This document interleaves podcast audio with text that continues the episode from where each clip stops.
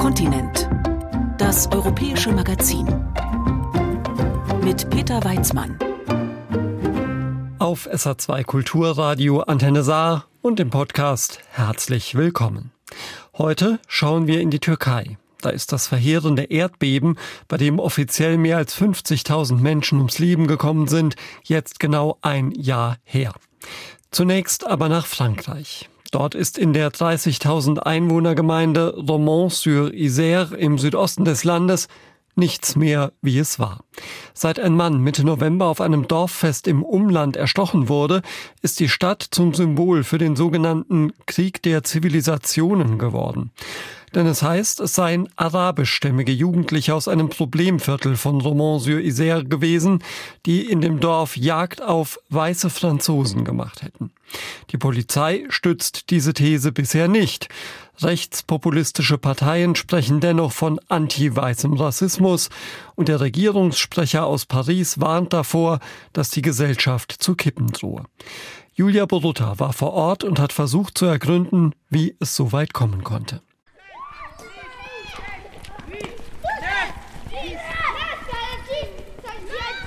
Das fröhliche Geschrei der Kinder auf dem Schulhof in La Monnaie hallt umso lauter, als die Straßen ringsum wie ausgestorben wirken. In der einzigen Ladenzeile bleiben viele der rostigen und verbeulten Metallrollläden geschlossen. Hier aus dem Brennpunktviertel sollen sie stammen, die Jugendlichen, die Thomas Perotto auf dem Dorffest im 20 Kilometer entfernten Crépol erstochen haben. La seconde France, on va dire quoi. Das hier ist das zweitklassige Frankreich. Wir werden auf unsere Seite abgeschoben, als wären wir nicht Teil der Stadt. Karim hat die schwarze Kapuze tief ins Gesicht gezogen. Es ist 12 Uhr mittags. Er hängt mit seinen Freunden auf dem Spielplatz ab. Ein Klettergerüst, eine Wippe, ein abgefackeltes Gartenhäuschen. Auf dem eingezäunten Bolzplatz lassen zwei junge Männer ihre Hunde laufen. Des feuilles comme ça, là, là. Schauen Sie sich doch mal um, das lange trockene Gras da. Sieht das so in der Innenstadt aus? Nein, da ist alles rosarot und hier lassen Sie alles verkommen. Ist Ihnen scheißegal. In der Innenstadt würden Sie doch niemals so ein abgefackeltes Ding da stehen lassen. Hätten Sie direkt ausgetauscht. Aber La Monnaie kann ja ruhig verwahrlosen. Fragt sich doch, warum man überhaupt so ein Häuschen abfackelt. Wer macht sowas? Das sind die Jugendlichen, denen ist langweilig. Die machen halt Dummheiten, wie überall. Aber uns hat man aufgegeben. Karims Begleiter Mohammed und Sofian nicken zustimmend, als Karim auf die drei metallenen Spielgeräte und den Bolzplatz zeigt. Diesen trostlosen Ort nennen sie sarkastisch Stade, Stadion. Il y en avait 5-6 dans le quartier. Äh, Wieso hat die Stadt die ganzen kleineren Spielplätze abgebaut? Alle haben sie abgebaut. Und diesen einen zentralen Spielplatz hier hingesetzt. Reicht doch nicht für 4000 Einwohner. Karim sieht die Sache nüchtern. Wenn man von unserem Viertel von La Monnaie spricht, wird immer so getan, als gehörten wir gar nicht zu Romans-sur-Isère dazu. Aber Romans und La Monnaie, das ist doch eins. Das ist doch ein und derselbe Ort. Ein rassistisches Attentat auf weiße Franzosen. So haben einige der Feiernden die Auseinandersetzung auf dem Dorffest in Crépol beschrieben. Die mit Messern bewaffneten seien allesamt nordafrikanischer Herkunft gewesen und hätten gesagt, sie wollten Weiße abstechen. Sofian, ein Kumpel von Karim, schüttelt verständnislos den Kopf. Der 19-Jährige trägt einen lila Hoodie mit Kapuze, darunter ein Basecap. Rassismus gegen Weiße, das gäbe es hier nicht, versichert er. Das sind die Franzosen, die ein Problem mit uns haben. Wir haben gar kein Problem mit denen. Die sagen übrigens, dass wir keine Franzosen wären. Aber was soll's? Jedem seine eigene Wahnvorstellung. Echt jetzt. Wir sind wie alle anderen. Wir bleiben unter uns. Karim zieht die Mundwinkel runter und schiebt das Kinn vor. Dann krempelt er den Ärmel seines schwarzen Pullovers hoch und entblößt den Unterarm. Nous, nous-mêmes, on est blancs. Wir sind doch selber weiß. Ja? Wie sollen wir denn dann rassistisch gegen die Weißen sein? Ich bin in Frankreich geboren, bin algerischer Herkunft. Die meisten Menschen dort haben weiße Haut. Anti-weißer Rassismus. Nie im Leben. Das gibt's nicht in Frankreich. Das stimmt einfach nicht. Das Problem liege ganz woanders. C'est la, c'est la France qui a fait ce, ce contest, quoi, que tout le monde reste entre eux. Parce que quand on met tout le monde. Frankreich hat uns alle doch hier hingesteckt. In diesem Viertel gibt es seit 50 Jahren nur Immigranten. Im Kindergarten, in der Grundschule, im College. Und erst wenn wir die Oberstufe besuchen, das Lycée, dann kommen wir mit den anderen in Kontakt. Von 0 bis 16 Jahren sind wir hier unter uns. Und dann bleibt man halt auch auf dem Lycée unter sich. On va arriver à 16 ans, même si on part dans un lycée, on va rester tous ensemble, c'est normal, ça c'est la logique. Weit weg in Paris wird die Entfremdung mancher Minderheiten vom Mehrheitsfrankreich ganz anders gedeutet. Rechtspopulisten sprechen von einem Krieg der Zivilisationen. Zwei Frankreiche stünden sich gegenüber, analysiert Marion Maréchal. Die Co-Vorsitzende der rechtsnationalen Partei Reconquête hat im Dezember gemeinsam mit Parteipräsident Éric Zemmour die neue Wahlkampfzentrale in einer Parallelstraße der Champs-Élysées eingeweiht. Bei den Europawahlen will man mit identitärer Politik Stimmen gewinnen. Frankreich müsse aufwachen, sagt Maréchal. Das ist ein sehr wichtiges Thema für Frankreich. Der anti-weiße Rassismus macht sich in unserem Land breit und es herrscht Gleichgültigkeit. Dieser anti-weiße Rassismus wird negiert und sogar toleriert. Der mit Kripol befasste Staatsanwalt will kein rassistisches Motiv erkennen, obwohl bezeugt wurde, dass die Mörder von Thomas gesagt haben, sie seien da, um Weiße zu töten. Anti-weißer Rassismus, das ist ein Kampfbegriff der extremen Rechten, den Jean-Marie Le Pen, Gründer des Front National, schon in den 80er Jahren verwendete. Damals kündigte er die Gründung einer Liga gegen den sogenannten antifranzösischen Rassismus an. Auch seine Tochter und Fraktionschefin der Folgepartei Rassemblement National, Marine Le Pen, hat in der Vergangenheit anti-weißen oder antifranzösischen Rassismus angeprangert und damit Wahlkampf gemacht. Auf diese Weise setzte sie, genau wie ihre Mitstreiter, die verbale und körperliche Aggression gegen Franzosen weißer Hautfarbe gleich mit der strukturellen Benachteiligung nicht weißer Franzosen. Eine Sichtweise, die mittlerweile in der Mitte der Gesellschaft angekommen zu sein scheint, stellt Maréchal zufrieden fest. Je constate qu'en tout cas, d'ores et déjà dans les mots, il y a quelques avancées. J'ai cru. In der Wortwahl tut sich was. Der ehemalige Premierminister Edouard Philippe hat den Begriff anti-weißer Rassismus neulich in einem Interview benutzt. Auch der Innenminister Gérald Damanar scheint den Begriff nicht mehr anzuzweifeln. Jetzt müssen wir schauen, ob sich dieses Bewusstsein auch in Taten ausdrückt. In jedem Fall ist das ein ideologischer Sieg unserer Partei Reconquête.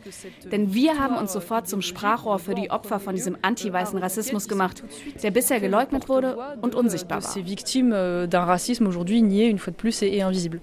Während Maréchal die Justiz und Politik auffordert zu handeln, haben einige Dutzend rechtsextreme Schläger längst Taten sprechen lassen. Kurz nach dem Mord an Thomas sind sie in La Monnaie aufmarschiert. Genau wie die Vertreter von Reconquête oder dem Rassemblement National werfen sie der Justiz vor, sie verheimliche, dass die Tatverdächtigen arabische Namen trügen. Fernsehsender zeigen, wie 80 vermummte Ultrarechte aus ganz Frankreich bewaffnet mit Knüppeln und Eisenstangen durch die Straßen ziehen, um sich an den Bewohnern des Einwandererviertels zu rächen. Nur weil Innenminister Gérald Darmanin Spezialeinheiten schickt, kann eine Eskalation der Gewalt verhindert werden. Rund zwei Dutzend Rechtsextreme werden an dem Abend festgenommen, sechs von ihnen kurz danach zu mehrmonatigen Haftstrafen verurteilt. Aber da haben sie längst einige Namen der Tatverdächtigen im Internet in Umlauf gebracht. Sogar Adressen haben sie veröffentlicht. Schnell konzentriert sich ihr Hass auf einen vermeintlichen Haupttatverdächtigen, den polizeibekannten 20-jährigen Kaid. Patrick holt mich mit seinem schwarzen Taxivan in La Monnaie ab. Der Bus fährt hier nur alle halbe Stunde. Ich will nach Crépol, in das Dorf, wo Thomas erstochen wurde. Taxifahrer Patrick reibt sich das Kinn. Er ist nachdenklich. Es herrscht Unverständnis, Intoleranz zwischen der angestammten und der eingewanderten Community. Von beiden Seiten. Da darf man nicht nur die einen stigmatisieren. Es wäre besser gewesen, wenn die beiden Communities sich nicht begegnet wären. Crépol war einfach nicht der richtige Ort. Warum war das Dorffest nicht der richtige Ort, um zusammen zu feiern? Weil Crépol ein Nest ist. Hier auf dem Land gibt es nur Weiße, sehr wenig Maghrébiner. Die Jungs aus der Banlieue hätten also wissen müssen, dass das schief geht? Oh, Na klar, einfach so nach Crépol zu fahren, das haben die doch nicht nur gemacht, um sich zu amüsieren. Allein wie die Typen gekleidet waren, mit ihren Jogginghosen, Hoodies und ihren Bauchtaschen um die Hüften, war doch klar, dass das Probleme gibt. Euh, das passt einfach nicht? Ja, das passt einfach nicht. Wollten Sie wirklich einfach nur Spaß haben? Ich weiß nicht. Patrick nimmt kurz die Hände vom Steuer, macht eine hilflose Bewegung mit den Armen. Draußen zieht die friedliche, hügelige Landschaft der Drom vorbei. Als die ersten sandsteinfarbenen Landhäuser auftauchen, sagt Patrick, das ist ja alles ganz anders als bei denen. Ach, was soll man sagen? Diese Jungs aus den Vororten, die ihre Cités nie verlassen. Man hat sie da hingesteckt und dann werden daraus tickende Zeitbomben.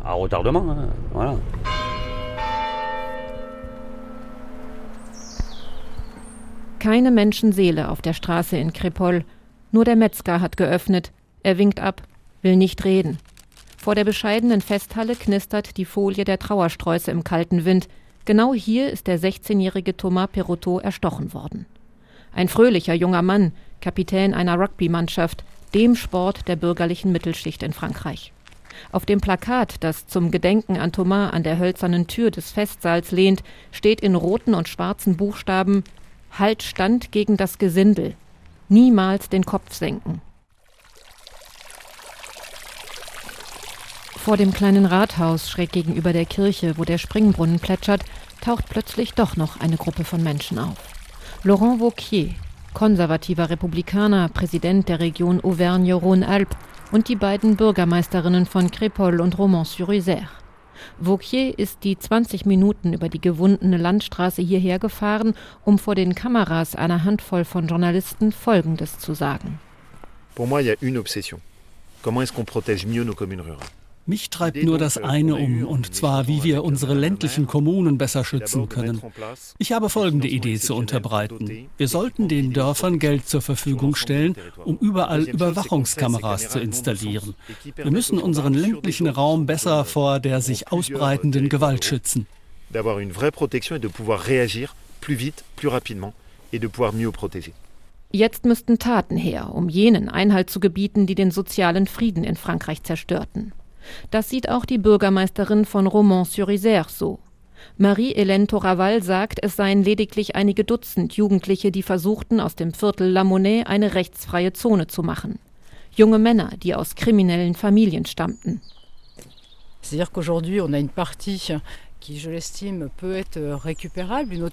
Einige von ihnen kann man noch zur Vernunft bringen. Bei anderen muss man auf Prävention setzen. Wieder andere, ungefähr 40 sind das, bilden eine undurchlässige Gruppe, völlig immun gegen jede Maßnahme. Der Staat muss uns helfen, dort wieder für Sicherheit zu sorgen. Laurent Wauquier hat eine einfachere Erklärung. La réalité de ce qui s'est passé ici, elle dit quelque chose qui est terrible de la montée de la violence dans notre pays. In diesen Problemvierteln haben sich Parallelgesellschaften entwickelt. Nicht nur das Drogengeschäft floriert, sondern auch der Hass auf Frankreich. Der Hass auf Frankreich, davon sprechen gerade viele. Das scheint so gut zu passen zu dem Bericht einiger Zeugen des Dorffestes. Die erste, die die Feiernden in Crépol nach der schrecklichen Nacht gesprochen hat, ist Lokalreporterin Salera Benarbia. Die energische Mitvierzigerin mit den wachen, dunklen Augen arbeitet für die Regionalzeitung Le Dauphiné Libéré. Ohne zu zögern bietet sie mir an, mich in ihrem Auto mit zurück nach Romans-sur-Isère zu nehmen. Auf dem Weg durch Wiesen und Weiler erzählt sie. Die jungen Leute auf dem Dorffest haben das wirklich wie ein Attentat erlebt. Man muss sich das vorstellen. Sie standen mit den Füßen im Blut. Einer von den Jungs aus La Monnaie hat wohl gesagt, wir sind da, um Weiße zu töten. Das haben nicht alle bestätigt, aber zwei von den zehn Jugendlichen, die ich treffen konnte, haben das genau so gehört. Ein geplantes Attentat? Eine rassistisch motivierte gewalttätige Exkursion aufs Land? Benarbia veröffentlicht die Aussagen der noch völlig schockierten jungen Leute nur zwei Tage nach dem Blutbad. Es folgt ein Aufschrei der Empörung. Rechtsextreme Politiker und Publizisten greifen ihren Artikel auf. Manche machen daraus die Jagd auf Gallier. YouTuber rufen zu Rache auf. Sogar in deutschen Social-Media-Kanälen wird der Fall diskutiert. In den folgenden Tagen versucht Benarbia mehr darüber herauszufinden, wie dieser Abend, der mit einer Tragödie endete, begonnen hat. Auch in La Monnaie recherchiert sie, trifft dort die Mütter von Tatverdächtigen. Fest steht, dass einige Jugendliche aus La Monnaie eine Eintrittskarte für das Fest hatten. Sie waren von Mädchen eingeladen worden. Sie hatten ihre vier Euro bezahlt und haben von Anfang an mitgefeiert. Es war also keine geplante Strafexpedition, wie es später hieß. Diese Jungs aus La Monnaie waren aber anscheinend nicht willkommen. On me dit qu'il y a un, un rugbyman ein Rugby-Spieler hat wohl einen von denen aufgezogen, weil er lange Locken hatte. Als der Song Chiquita lief, was so viel wie liebliches Mädchen heißt, hat er ihn an seinem Zopf gezogen und gesagt, du bist die Chiquita. Und vorher, das hat die junge Frau der Polizei zu Protokoll gegeben, vorher hatte ihr Freund zu ihr gesagt, heute habe ich Lust, Kanacken zu klatschen. Danach soll es zu einem Wortgefecht zwischen den beiden jungen Männern gekommen sein. Sie seien zusammen nach draußen gegangen, um sich zu prügeln. Waren es Freunde des jungen Mannes, der beleidigt worden war, die dann die Messer zückten? War es ein geplanter, rassistisch motivierter Angriff oder eine Schlägerei, die aus dem Ruder lief? Die Polizei ermittelt noch. Fest steht, der allererste Zeitungsartikel von Reporterin Salera Benarbia hat entscheidend dazu beigetragen, dass Rechtsextreme in La Monnaie aufmarschierten und rechtspopulistische Politiker heute vom Krieg der Zivilisationen sprechen. Est-ce qu'il aurait fallu que j'enlève cette phrase pour dire non, ça va mettre de l'huile sur le feu, ça va être récupéré? Hätte ich das unter den Teppich kehren sollen? Diese Aussage, wir wollen Weiße töten? Klar, es braucht immer die Gegenseite, aber da bin ich erstmal nur auf eine Mauer des Schweigens gestoßen. Ich habe in der Folgewoche echt geackert, um in La Monnaie mit Leuten sprechen zu können. Da kam ich erst nach und nach an Aussagen und die nationalen Medien waren hier bereits angerollt. Sollte ich warten, bis die alles alleine machen? Nein, ich musste das schnell veröffentlichen. Salera Benarbia biegt in die Hauptstraße nach Romans-sur-Isère ein. Die Journalistin trägt selbst einen maghrebinischen Namen. Sie steuert den Wagen Richtung Stadtzentrum. Nach einer Weile des Schweigens sagt sie, Il faut pas oublier une chose, c'est qu'ils ont entre 16 et 18 ans, 16 et 20 ans, ils sont très jeunes. Man darf nicht vergessen, dass es sich um Jugendliche handelt. Die sind alle noch sehr jung. Sie provozieren auf der einen wie auf der anderen Seite. Es überrascht mich überhaupt nicht, dass sie zur Abgrenzung auch rassistische Sprüche machen. Und was speziell die Jugendlichen aus dem Viertel La Monnaie anbelangt, wenn man sie ständig auf ihre Herkunft und ihre Hautfarbe reduziert, dann fühlen sie sich natürlich nicht wie vollständige Franzosen. Und so definieren sie sich und die anderen. Weil du mir sagst, dass ich ein Araber oder ein Schwarzer bin, sag ich halt zu dir, Weißer.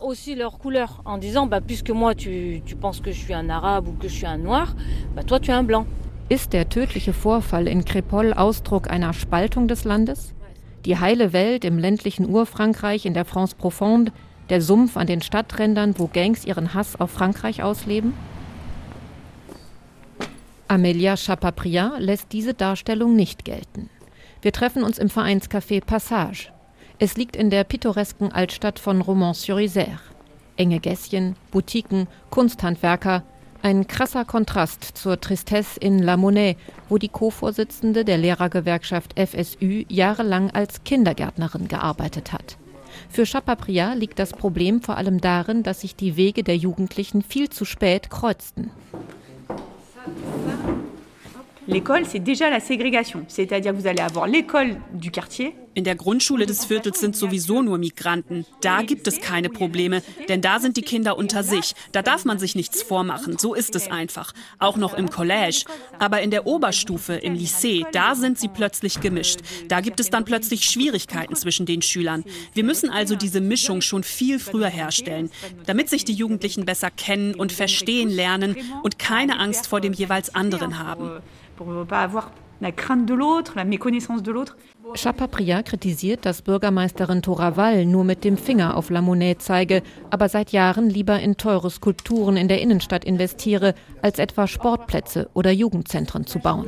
Sur le quartier de La Monnaie, il y a des cris d'alarme qui ont été lancés. Pas, pas ce coup-ci avec ce fait divers, hein, bien avant. Wir haben wegen La Monnaie doch längst die Alarmglocken geläutet. Dort gibt es eine Zone der Gesetzlosigkeit. Da kann man doch keine Kinder erziehen. Da wird mit Drogen gedealt, da gibt es Waffen. Und da laufe ich mit Kindergartengruppen durch. Darauf haben wir schon lange hingewiesen. Und die Präfektur und Bürgermeisterin Toraval sollen mir nicht mit ihren Überwachungskameras kommen. Die gibt es da doch überall schon. Aber es gibt keine Strafverfolgung. Oui. Donc c'est juste, on fait ce qu'on veut, c'est l'impunité totale. Die Hälfte der 4500 Einwohner von La Monnaie bezieht ein Jahreseinkommen von weniger als 12.000 Euro. Die Fälle von Vandalismus im Viertel häufen sich. Blinde, stumpfe Gewalt gegen Läden, gegen eine Schule, gegen das bisschen Infrastruktur, das da ist. Die Nebenstelle des Bürgermeisteramtes wurde dicht gemacht. Nur sehr wenige Menschen in La Monnaie haben überhaupt eine Arbeit. Es gibt eine Art Fluchtbewegung weg aus dem Viertel. Da gibt es überhaupt keine öffentliche Dienstleistung mehr. Das heißt, es bleiben nur die, die gar keine andere Möglichkeit haben. Und so wird es immer schlimmer.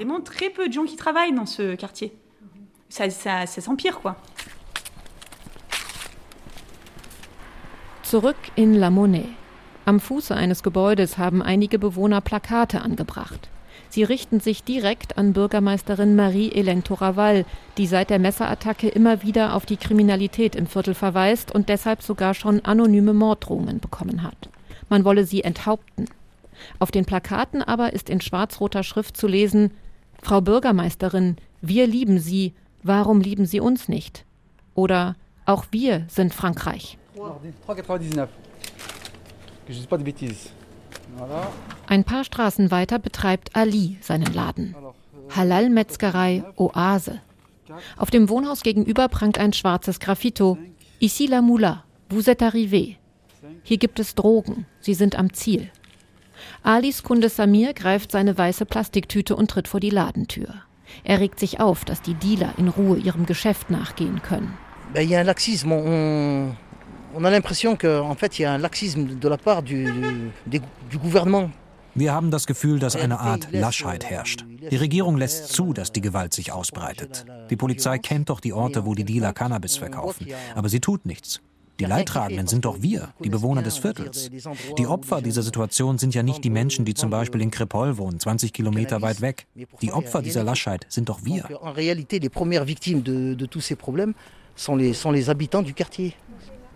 Zu dem Gefühl, weniger wert und abgehängt zu sein, kommt große Verunsicherung und sogar Angst. Manche Eltern aus La Monnaie haben ihre Kinder nach dem Tod von Thomas und dem Aufmarsch der Rechtsextremen einige Tage oder Wochen lang nicht zum Unterricht geschickt. Die Gewerkschaft FSÜ stellte fest, dass in manchen Schulen bis zu 30 Prozent der Schüler fehlten aus Angst beschimpft oder sogar angegriffen zu werden. Selbst nach dem Aufmarsch der Rechten hier gab es noch Anfeindungen gegen Menschen mit Migrationshintergrund. Eine Frau wurde angegriffen und ein Postbote. Das wird immer schlimmer, das hört nie auf. In dieser aufgeheizten Stimmung kam schließlich Regierungssprecher Olivier Véran nach Romans-sur-Isère und warnte, dass die Gesellschaft zu kippen drohe. Doch für viele Bewohner von La Monnaie ist sie längst in Schieflage geraten, erklärt Metzger Ali. Bah, en, en, entendant par exemple des hommes politiques dire par exemple des, des enfants de, de, papier, des enfants euh, issus de l'immigration, des enfants des Manche ça, sagen, unsere Jugendlichen hier seien keine Franzosen, sie seien nur Franzosen auf dem Papier. Dabei sind die alle hier geboren. Ist doch klar, dass sie sich da abgelehnt fühlen, wenn man ihnen sagt, sie seien keine echten Franzosen. Donc, ce sont des jeunes de papier, c'est pas des Français, des vrais Français. Gegenüber auf dem Spielplatz brechen Karim und seine Freunde auf. Die Hände tief in die Taschen ihrer Hoodies gegraben, trotten sie in Richtung eines der Häuserblocks. Karim treibt vor allem eines um. Déjà, ce quartier va être très très stigmatisé. Et les personnes qui viennent de ce quartier, par exemple, on va aller chercher du travail ou quelque chose comme ça, La Monnaie wird noch stärker in Verruf geraten. Warum sollte ein Arbeitgeber einen Jugendlichen aus unserem Viertel einstellen? Er wird sich immer an das erinnern, was in Krepol passiert ist, dass das wahrscheinlich Einwandererkinder aus La Monnaie waren. Und dann wird er doch lieber jemanden von woanders nehmen. Zwei Wochen nach der Messerstecherei veröffentlicht die Staatsanwaltschaft schließlich neue Ermittlungsergebnisse. Haupttatverdächtig ist nun zum einen der 19-jährige Ilyes, ein arabischer Vorname. Auch alle anderen jungen Männer, die in Untersuchungshaft sitzen, haben arabisch klingende Vornamen. Bis auf einen. Der zweite Haupttatverdächtige. Er kommt nicht aus La Monnaie, er ist noch minderjährig, seine Identität wird geschützt. Man nennt ihn Julien.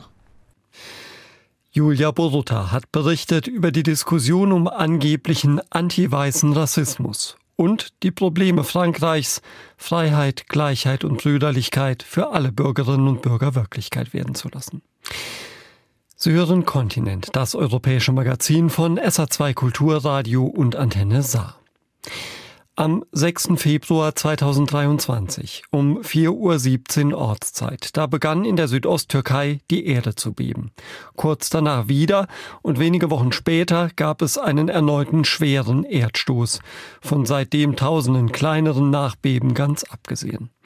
Unzählige Häuser stürzten ein und begruben Menschen unter sich. Offiziell kamen mehr als 50.000 Menschen ums Leben, noch viel mehr wurden verletzt. In Adiyaman ist vor einem Jahr das Sternehotel Issias eingestürzt. 72 Menschen starben, darunter 26 Kinder aus Nordzypern, die bei einem Volleyballturnier mitgespielt hatten. Vor einem Monat hat der Prozess begonnen gegen den Eigentümer des Hotels, der es auch gebaut hatte, und gegen weitere Bauverantwortliche. Karin Sens berichtet für uns darüber und erinnert an das, was vor einem Jahr geschehen ist. Es ist der 6. Februar 2023 in Adiaman. Zwei Reiseführer melden sich per Sprachnachricht vom Handy aus den Trümmern des Isyas Hotels. Einer von ihnen ist Nasim Can, 27 Jahre jung. Wir sind von der Hüfte abwärts unter Betonteilen eingequetscht. Aber lange können wir nicht mehr durchhalten. Die Schmerzen sind zu groß. Wir hoffen, dass wir gesund und sicher befreit werden können, wenn nur dieser Betonblock über uns weggenommen wird. Ein Jahr später steht Hassan in staubiger Outdoorhose und einfacher Jacke genau hier vor dem abgeräumten Trümmerfeld. Bis zum Erdbeben hat er um die Ecke einen kleinen Laden. Aber auch der stürzt ein. Ich bin jeden Tag hier. Ich sitze drüben in der Teestube und komme dann her und bete. Jeden Tag. Ich denke, vielleicht können diese Kinder in den Himmel kommen. Vielleicht kann ich dank ihnen in den Himmel kommen. Der 52-Jährige kommt in der Nacht des Erdbebens, um zu helfen. Er hat Geräusche, erinnert er sich. Aber mit bloßen Händen kann er kaum was ausrichten und dann der Staub überall. Mir war klar, dass die meisten Kinder ersticken, denn sie haben einfach nicht atmen können, weil überall Staub war. Die Reiseführer, aber vor allem die Kinder der Volleyballmannschaften aus Nordzypern gehen ihm nicht mehr aus dem Kopf. Vergangenes Jahr reist er auf eigene Faust zu den Familien, um deren Schmerz zu teilen, sagt er, und um seine Albträume loszuwerden. Hassan verliert vor einem Jahr nicht nur seinen Laden, sondern auch sein Haus. Auch das stürzt ein. Trotzdem überlebt seine ganze Familie, weil er sie auf so einen Fall vorbereitet hat, ihnen genau gesagt hat, was zu tun ist. Ja, sie haben alle überlebt, aber ein wirkliches Leben gibt es kaum noch in Adiaman, sagt er, während er leer auf den Boden starrt. Überall herrscht Schmerz. Ich habe Angst, auf den Friedhof zu gehen, denn die Menschen gehen da gar nicht mehr weg. In einer Familie ist nur noch einer übrig geblieben, auch die Kinder sind gestorben. Ist das Erdbeben also eine Erlösung für die, die gestorben sind? Wir sind wie lebende Tote. Alle sind psychisch am Ende.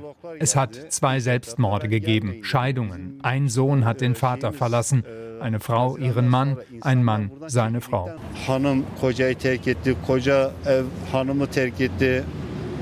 Hassan ist ein einfacher und gläubiger Mann. Seine Stimme bleibt selbst bei schweren Vorwürfen ruhig. Hier wurde ein Mord begangen, an einem Ort, an dem wir ein- und ausgegangen sind. Schauen Sie, die Häuser drumherum sind nicht eingestürzt. Warum? Weil man das Gebäude hier so schlecht gebaut hat. Wenn man ein Stockwerk draufbaut, stürzt es ein. Nach dem, was ich hier sehe, sind auch Säulen abgesägt worden. Er streift mit dem Fuß über die Betonbrocken, wohl Überreste des Isyas. Man sieht darin grobe Kiesel verarbeitet. Der Hotelbesitzer soll beim Bau minderwertigen Beton verwendet haben, zusammengemischt aus Sand und großen Kieselsteinen, lautet ein weiterer Vorwurf. Ahmed Can Altun Işık lehrt Bauingenieurwesen an einer türkischen Universität. Er hat in dem Fall ein Gutachten erstellt und erklärt im türkischen Fernsehen. Das Gebäude ist eingestürzt, wie wenn man einen Eimer mit Sand füllt, ihn umdreht und dann nach oben wegzieht. Dann brechen Teile vom Sand weg. Der breitet sich aus. Über Hassans Gesicht liegt weniger Wut, sondern eine tiefe Trauer auch wenn er zu den Gebäuden um die Baulücke schaut, die alle noch stehen. Murat reist vor knapp einem Jahr als Betreuer des Volleyballteams mit seinem 13-jährigen Sohn Aras nach Adiaman. Der Junge stirbt in den Trümmern. Murat überlebt. Jetzt sitzt er in der Lobby eines Hotels, nur wenige hundert Meter von den Überresten des Issias Hotels entfernt. City, um, Diese Stadt place, um, ist der Ort, die letzte Stadt, wahrscheinlich auf der ganzen Welt, in der wir sein wollen. Trotzdem kommt er zusammen mit anderen Eltern nochmal her. Denn am nächsten Tag beginnt der Prozess gegen den Besitzer des Issias Hotels, der es auch gebaut hat. Hier fängt der Kampf für Gerechtigkeit an, sagt er. Erdbeben gehören zum Alltag der türkischen Bürger, die hier leben. Ich glaube daran, dass das Gerichtsurteil sehr wichtig sein wird für die künftigen Generationen. Wir kämpfen für sie. Unsere Kinder bekommen wir dadurch nicht zurück. Uh, der Mann mit den kurzen schwarzen Haaren wirkt, als hätte er keine Kraft für Wut. Das bisschen Energie in seinem Körper muss ihn durch die Nacht bringen. Das erste Mal seit dem Erdbeben ist er wieder in einem Hotel in Adiaman. Beim Frühstück bekommt Ruschen eine Infusion, um den ersten Prozesstag irgendwie zu überstehen. Sie trägt, wie alle Eltern, ein schwarzes Sweatshirt mit den Fotos der 26 Kinder der beiden Volleyballteams, von denen kein einziges überlebt. Auch Ruschens 14-jährige Tochter Celine gehört dazu. Die Hotellobby ist an diesem Morgen voller trauriger Geschichten. In just 10 seconds, the building collapsed. In nur zehn Sekunden ist das Gebäude eingestürzt. Meine Tochter und ihre Freunde haben geschlafen. Sie haben nicht mal ihre Augen geöffnet. Sie haben nicht mitbekommen, was passiert ist. Auch vor dem Gerichtssaal fließen viele Tränen. Die Eltern versammeln sich nochmal, halten Transparente vom Team der Engel hoch, wie sie die Volleyballmannschaften jetzt nennen. Und Rushen gibt im Namen aller ein Pressestatement. Die Mörder sollen nie mehr Tageslicht sehen. Jeder, von den Mitarbeitern der Stadtverwaltung bis hin zu denen, die den Bau des Hotels genehmigt haben, ist verantwortlich. Sie werden bestraft werden. Angst, gleich im Gerichtssaal dem Hotelbesitzer ins Gesicht schauen zu müssen, scheint hier keiner zu haben. Der soll Angst vor uns haben, sagt ein Vater. Aber der Hotelbesitzer wird nur per Video aus dem Gefängnis zugeschaltet. Er bestreitet, alle Vorwürfe beim Bau gepfuscht zu haben. Hassan, der frühere Nachbar des Istias Hotels, hat sich in eine der hinteren Reihen gesetzt. Schon am Vortag macht er klar, warum er den Prozess mitverfolgen will. Dieser Fall ist ein Präzedenzfall. Wenn wir diesen Präzedenzfall verlieren, werden wir leider immer wieder auf solche Morde stoßen. Der Hotelbesitzer beteuert in seiner Videoaussage, er habe ganz legal gebaut, mit allen Genehmigungen. Von Behördenseite sitzt keiner auf der Anklagebank. Das soll in einem anderen Verfahren passieren. Nur das Innenministerium muss einem solchen Prozess zustimmen. Bis jetzt hat es das noch in keinem einzigen Fall nach dem Erdbeben gemacht.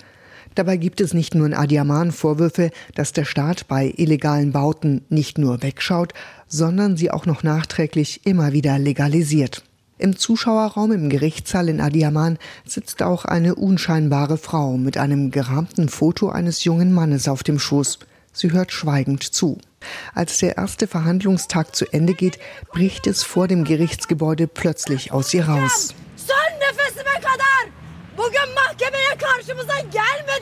Die Verantwortlichen seien nicht aufgetaucht, aber sie werde sie zur Rechenschaft ziehen, die, die die Stimme ihres Sohnes nicht gehört haben. Es ist die Mutter von Nasim Can, dem verschütteten Reiseführer, der nach dem Erdbeben die Sprachnachricht schickt. Helfer können den jungen Nasim Chan drei Tage nach dem Erdbeben lebend aus den Trümmern des Istias Hotels bergen. Solange haben er und sein Kollege durchgehalten. Das türkische Fernsehen zeigt Bilder, wie sie den 27-Jährigen in der Dunkelheit auf einer Trage zum Krankenwagen bringen. Mit einer Geste bedankt er sich bei ihnen. Aber er schafft es nicht, genauso wenig wie sein Kollege. Beide sterben kurz nach ihrer Rettung. Karin Senz hat berichtet über das Schicksal der Verschütteten in einem Hotel in Adiyaman im Südosten der Türkei. Ein Jahr und alle haben wieder eine Wohnung. So klang es beim türkischen Präsidenten Erdogan kurz nach dem Erdbeben am 6. Februar. Aber der Wiederaufbau ist eine gewaltige Aufgabe, die nicht in einem Jahr zu schaffen ist. Außerdem ist es ja mit dem bloßen Bau von Wohnungen nicht getan. Es geht schließlich auch um Infrastruktur wie Schulen, Geschäfte oder Krankenhäuser. Im vergangenen Jahr ist dennoch einiges passiert, teils werden aber auch noch immer Trümmer weggeräumt. Eindrücke von einem mühsamen Wiederaufbau von Uwe Löb. Architektin Buse Cerengül faltet einen mehrere Quadratmeter großen Plan auseinander. Er zeigt die Altstadt von Antiochia, heute Antakya, rund um die orthodoxe Kirche. Oder besser gesagt, man sieht, was mal wo war und wie zerstört es jetzt ist. Es geht darum, den aktuellen Zustand zu dokumentieren. Mit anderen Worten, die Schäden, die in dem Gebiet nach dem Erdbeben entstanden sind. Sie sind jetzt alle hier dokumentiert. Das ist mit das Wichtigste, meint die zierliche Frau hinter ihrem großen Glasschreibtisch. Damit man weiß, was alles zu tun ist, sagt sie, und zwar unglaublich viel. Auch ihr eigenes Haus gibt es nicht mehr. Jetzt wohnt sie in einer Ecke ihres Großraumbüros in einer Stahlträgerhalle in Antakya. Zusammen mit befreundeten Architekten, Bauingenieuren, Archäologen und anderen Fachleuten will Gö die Altstadt wieder aufbauen. Dabei geht es ihr nicht nur darum, das historische Erbe des alten Antiochias zu retten, sie denkt auch an die Menschen, die dort gelebt haben. Das Gebäude an der Ecke gibt's nicht mehr. Es gibt dort keinen Lebensmittelladen, keinen Metzger, keine Bäckerei mehr, nichts, was man wiedererkennt. Und viele Menschen haben diesen Ort seit Jahren nicht mehr verlassen.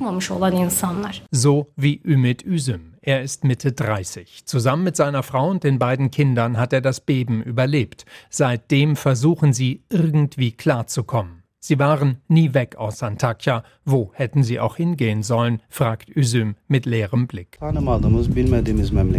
Ich kann anderen Städten nicht trauen, die ich nicht kenne. Hier konnten wir wenigstens einen Weg für uns selbst finden. Wir sind nicht gegangen, wir sind geblieben. Manchmal aber frage ich mich schon, ob wir nicht hätten gehen sollen. Immerhin leben sie jetzt in einem Containerdorf, gestiftet von einer Unternehmerfamilie. Fünf Jahre vielleicht noch, schätzt Üsem, bis es genug Wohnungen gibt. Aber selbst dann sei ungewiss, ob sie eine finden. Sie haben zur Miete gewohnt und einen Kredit für eine eigene Wohnung werde er nicht bekommen, sagt Üsüm. Er sei nur Gelegenheitsarbeiter und die Mieten sind enorm angestiegen. Die Regierung hilft zunächst vor allem denen, die Eigentümer waren. Es gibt ein besonderes Programm für sie. Städtebauminister Mehmet Özhaseki weist immer wieder darauf hin. 750.000 Lira Zuschuss und 750.000 Lira Darlehen für rund 100 Quadratmeter. Die ersten zwei Jahre ohne Rückzahlung und zehn Jahre zinsfrei. Umgerechnet sind das rund 45.000 Euro. Dafür kann man eine Wohnung von Toki kaufen, der staatlichen Wohnungsbaugesellschaft. Gemessen am Mindestlohn von etwa 500 Euro, für den viele im Land arbeiten, ist das viel Geld. Die Regierung spricht von rund 320.000 Wohnungen, die im ganzen Erdbebengebiet gebaut würden. Regierungstreue Sender wie CNN Türk präsentieren die ersten fertiggestellten im Fernsehen. In dieser Wohnung gibt es gleich am Eingang eine Garderobe, dann kommt man durch eine Schiebetür weiter in die Küche. Das ist eine Wohnung für eine vier- oder fünfköpfige Familie. Rund 46.000 Wohnungen werden dieser Tage übergeben, sagt der stellvertretende Innenminister Münir Karalolu. Also nicht einmal ein Sechstel. Präsident Recep Tayyip Erdogan hatte kurz nach dem Erdbeben von einem Jahr gesprochen, bis die neuen Häuser stehen. Aber das konnte nicht gelingen, sagt Ayhan Kara. Er ist Unternehmer und Oppositionspolitiker in Antakya. Das ist nur in zwei Fällen möglich. Entweder jemand kann zaubern und binnen eines Jahres sind alle untergebracht, oder aber alle Baumaterialien in der ganzen Region, im Nahen Osten, von Zement und Stahl bis Eisen, Fenstern und Glas, alle Architekten und Ingenieure, alle Baumaschinen, Lastwagen und Werkzeuge kommen in die Region. Dabei geht der Bau neuer Wohnungen voran, sagt Ilhan Büyükaschik. Er ist Chef der Kammer der Bauingenieure in Hatay. Eigentlich geht es sogar zu schnell, meint er, denn die Bauvorschriften sind noch nicht weiter verschärft worden. Teils werde daher nach den bisherigen gebaut, also zu hoch und teils wieder auf ungeeignetem Boden. Woanders geht nichts voran, weil Eigentümer gegen den Abriss der Reste ihrer Häuser klagen. Büyük Aşık findet sowieso, der Aufbau hätte ganz anders geplant werden müssen. Statt hektisch loszulegen, wäre ein Zwischenschritt besser gewesen. Ich halte es für einen großen Fehler, dass die Menschen erst einmal lange in Containern bleiben sollen und dann in dauerhafte Unterkünfte umziehen. Wenn wir jedoch qualifizierte Notunterkünfte zur Verfügung gestellt hätten, hätten wir bei der Planung Zeit gewonnen, um eine Stadt zu entwerfen, die Katastrophen standhält. Und er sieht noch ein anderes anderes Problem. Auch wenn wieder genug Wohnungen, Schulen und Krankenhäuser stehen, wird das Leben wieder da sein, so wie es einmal war? Häuser werden schon irgendwie gebaut. Das wird fünf oder zehn Jahre dauern. Aber wird das Leben zurückkehren? Es ist dieselbe Sorge, die auch Architektin Buse Gül umtreibt. Zumindest tun Menschen wie sie und Büyük Aşık das, was sie können, damit auch das Leben zurückkommt. Uwe Lüb hat berichtet, ein Jahr nach dem schweren Erdbeben im Südosten der Türkei mit mehr als 50.000 Toten. Und damit geht Kontinent, das europäische Magazin für heute zu Ende. Unseren Podcast mit vielen weiteren Folgen, den finden Sie unter anderem in der ARD Audiothek. Mein Name ist Peter Weizmann und ich sage Tschüss.